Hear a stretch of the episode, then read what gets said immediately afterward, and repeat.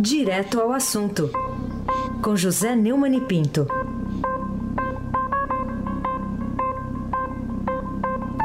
No dia em que tem ex-presidente da, Petrobras do Banco do Brasil sendo preso, né? Aldemir Bendini. Mas tá aqui o Neumani. Bom dia, Neumani. Bom dia, mas não para Dida Bendini.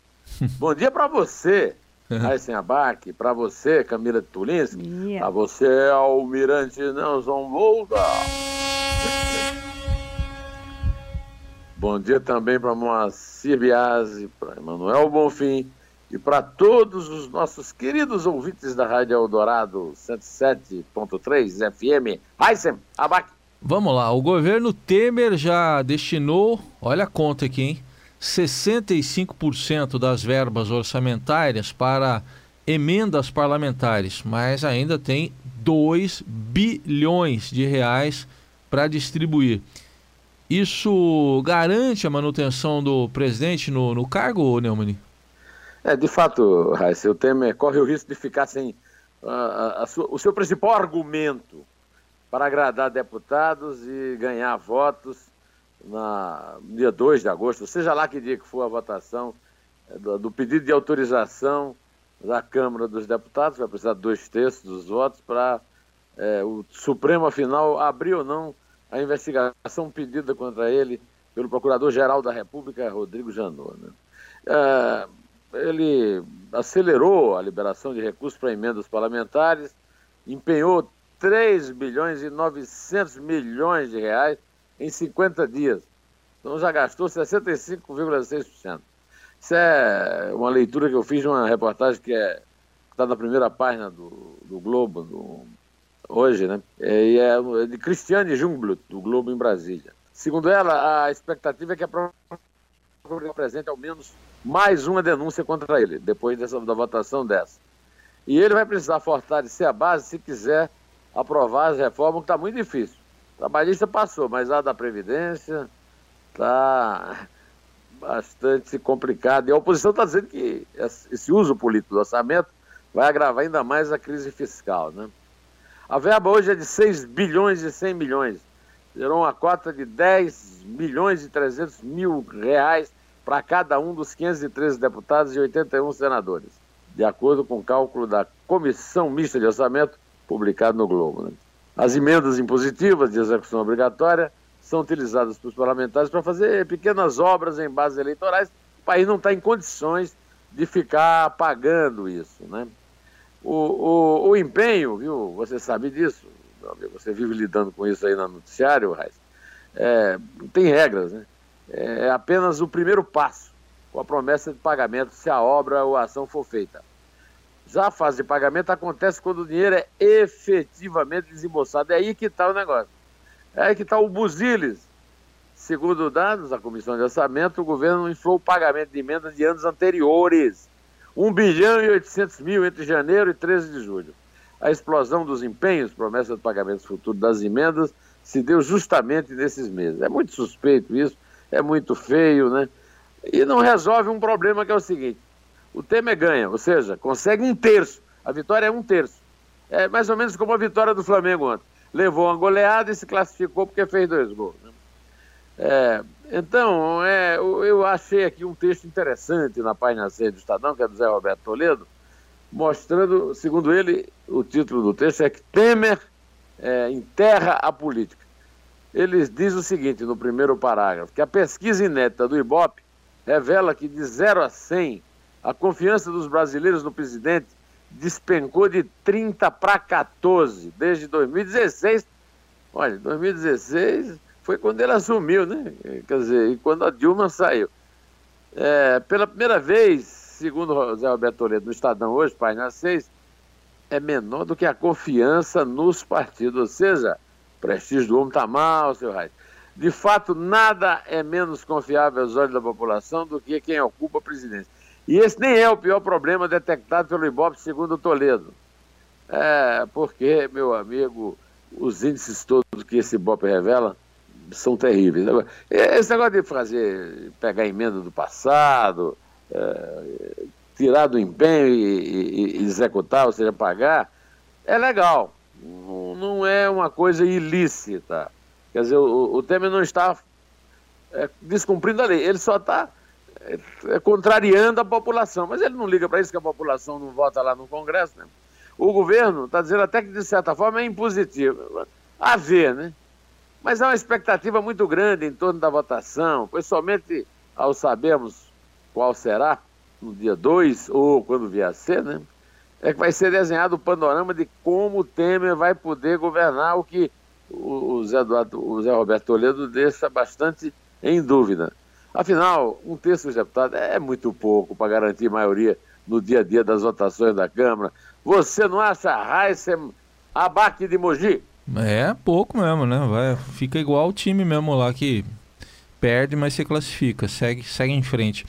O, o Neumann, o ex-presidente da Caixa Econômica Federal, o Jorge Hereda, disse ontem que foi pressionado pelo ex-presidente da Câmara, o Eduardo Cunha, do PMDB do Rio, para não acelerar em investimentos do banco em determinadas, em determinadas empresas e que isso pode influir na aceleração da negociação da delação premiada, hein? O que, que pode influir?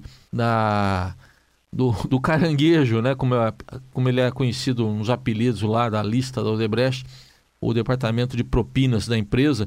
Aliás, é isso aí que o Hereda a, denunciou ontem é denúncia de chantagem, né, Neumann? É, chantagem pura, né? Mas o, o caranguejo é interessante porque me lembra de uma história de um conterrâneo meu, né? Que disse que no, na faculdade de medicina o professor perguntou por que, que o sapo era um batraque. Ele disse é por causa daquele jeitão dele de, de andar, né? O, o, quando você pergunta por que, que o, o cara de cunha é caranguejo, é por causa daquele jeito desengonçado de ser, né? O, o Hereda era testemunha lá e depois na, na Justiça Federal e contou que em 2014, numa reunião com o Cunha na Câmara, ele, que era deputado, avisou que convocaria a depor na CPI da Petrobras o presidente da Caixa, o Heredo, se projeto do interesse dele não recebesse financiamento com celeridade. Para isso que sempre serviram em CPI, né, o Heisen? Hereda, é, como testemunha, é, em troca, disse que é, a, é, a, a, entrou na ação penal que apura suposto esquema de cobrança de propina de empresas em troca de liberação de apostas do banco. O, o presidente, o, o, então presidente da Câmara na época, em 2014, o Henrique Eduardo Alves, é, os dois estão presos agora, né? É, são réus, né? E o, a coluna do Estadão, é, recentemente, é, revelou que o, o operador financeiro Lúcio Funaro vai dizer na delação dele, que talvez saia antes da do Cunha, que a eleição de Eduardo Cunha para presidente da Câmara foi comprada. O, o, o Funaro, que é uma espécie de bomba de hidrogênio em, em espera, né?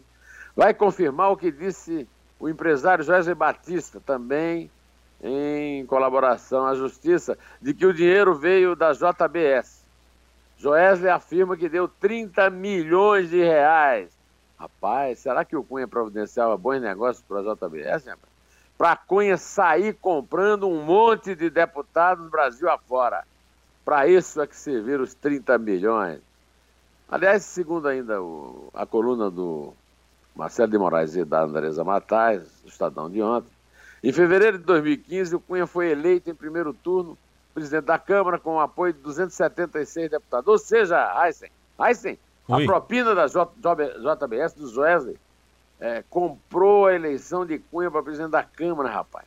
Foi eleito no primeiro turno com propina da JBS. E também foi informado que Janot quer que ele relate o esquema de compra direta de votos. Porque o Janot acha, nem os procuradores em, geral, em geral, que aí é o fim da linha da maioria é, que recebeu propina. Os procuradores sabem que o Cunha é finório e mente demais, né? Isso tem atrapalhado as negociações lá para a delação premiada. Mas as informações publicadas recentemente dão conta que o Janot já está na trilha desse esquema de compra de votos. Se isso for verdade, a delação de Cunha vai explodir o um modelo de jogo de cartas marcadas, viu? O Ministério Público Federal pode então explodir o sistema. Aliás, já basta. Chega de povoar a política com criminoso. Já estava na hora você não acha? Aí vai. Ou, oh, mais do que na hora. Inclusive a JBS, nas delações lá, deu o nome, os, os executivos deram os nomes de 1.829 políticos, deram nome aos bois, né? Com, Exatamente. Com perdão dos bois, bois aí. Perdão aos bois. bois que não foram abatidos. Hein? Isso, mas perdão aos bois aí pela comparação que nós estamos fazendo aqui.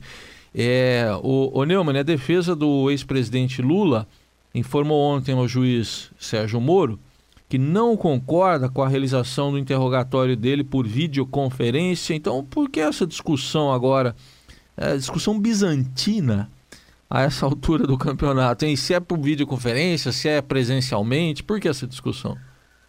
Agora, no dia 20, o, o Moro abriu a Lula a possibilidade de ser interrogado em 13 de setembro por videoconferência. Ela alegou que há gastos indesejáveis de recursos públicos. Na verdade, o juiz não decretou isso. A, a defesa do Lula faz sempre a maior confusão retórica para enganar a trouxa, né? Mas o juiz também abriu a possibilidade dele fazer isso, porque não tinha nada que está dando essa possibilidade. Falar em aparato extraordinário, montado pela como se o Lula estivesse, é, fosse assim um, um grande ídolo popular, como já foi, que a rua estivesse empolvorosa por causa dele. É, no dia 10 de maio, quando ele depois, a última vez, a, a, realmente a Secretaria de Segurança do Paraná e a Polícia Federal armaram lá um esquema de segurança. Né? Agora, esse debate não tem sentido, não. Desculpe até comentá-lo aqui. É que eu achei isso aí realmente, como você diz, muito bem, bizantino. Embora bizantino é uma arte, bizantino é uma arte bonita, né? O ideal é que o depoimento seja, sempre seja feito na presença do réu, né? Até porque, o, o Heisen, cada dia que passa, o Lula junta menos gente na rua para defendê-lo. E cada vez que isso acontece, fica evidenciado aos olhos de todos nós que ele e o PT não têm condições de cumprirem a promessa de atear fogo nas ruas da cidade brasileira. Não conheço as razões do Moro, mas me parece mais seguro ser mesmo em Curitiba do que em São Paulo, onde o potencial de mobilização me parece maior. Você concorda? Ah, sim, né? Acho que sim, bem maior, né? Pois o, é. O, o Neumann, vamos falar um pouco de economia, porque após quase quatro anos, o juro de referência no Brasil voltou ao patamar de um dígito. O Comitê de Política Monetária, o Copom, lá do Banco Central, anunciou um, na noite desta quarta-feira a redução da taxa Selic em um ponto percentual de 10,25% para 9,25% ao ano.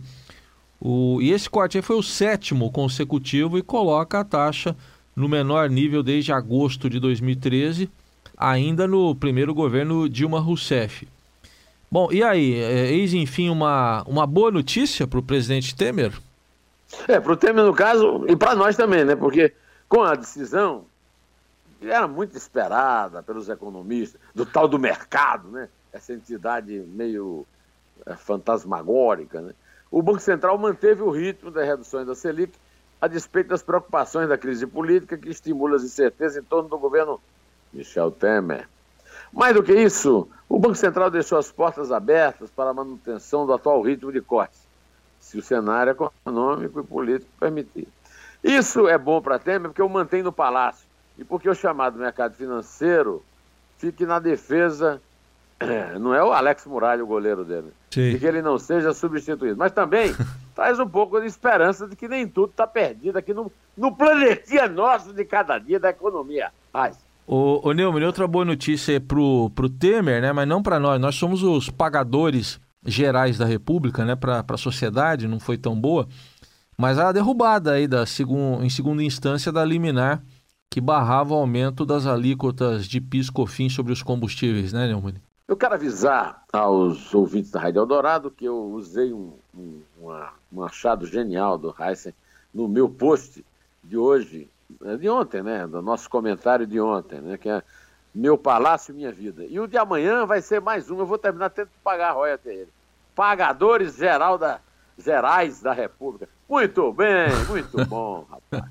Na decisão, o presidente do Tribunal Regional Federal da Primeira Região, TRF1, o desembargador Hilton José Gomes de Queiroz, alertou para o risco de decisões como aquela abrirem brecha, presta atenção, é. para um completo descontrole do país e até mesmo seu total desgoverno. Eu mesmo disse aqui algumas vezes que essa liminar ia cair de qualquer jeito nos tribunais superiores. O juiz, é, eu até eu, eu, eu ia pedir para você que você viesse de Mogi, passasse lá em Suzano e comprasse uma hum. melancia bem grande para mandar para esse juiz, Sim. pendurar no pescoço, é. entendeu? E, e, ir lá para frente do, do, lá na Praça dos Três Poderes, né? Tá. Mas nem deu para eu dar essa sugestão, porque, na, na verdade, o, o TRF1 descobriu, é, é, de, é, de, tirou a, né, a validade né, da medida do juiz antes dela produzir algum efeito prático. O diabo é que, diante da gestão do orçamento, cada vez mais limitado, o governo logo, logo vai anunciar novo aumento de imposto. Viu?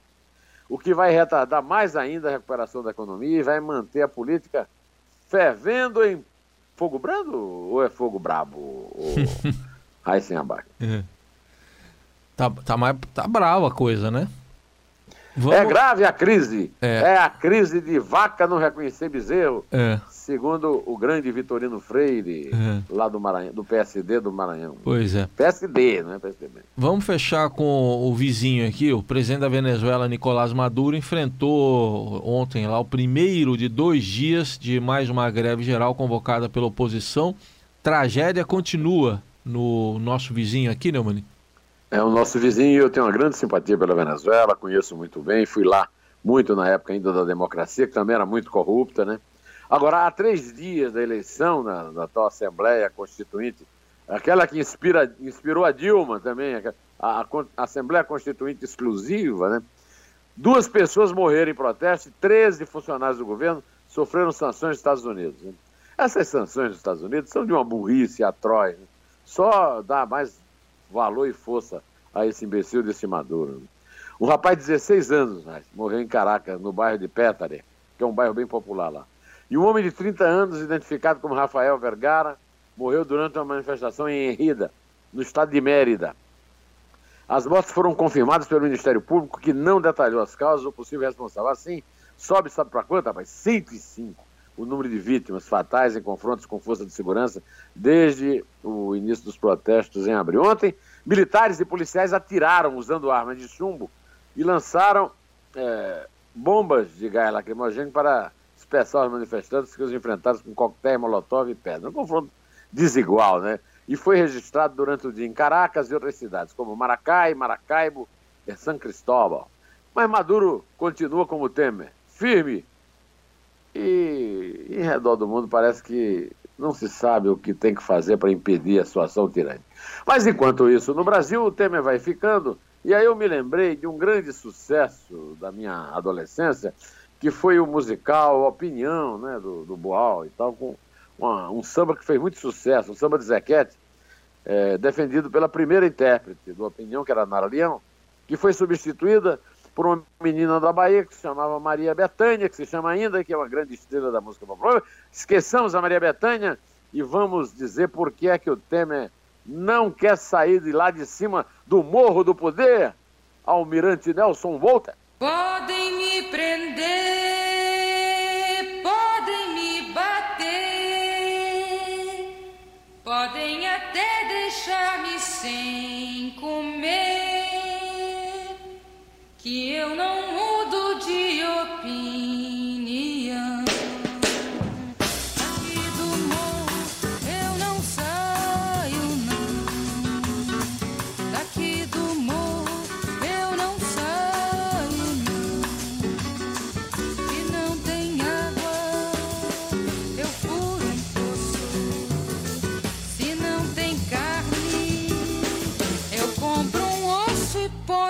sopa e deixa andar.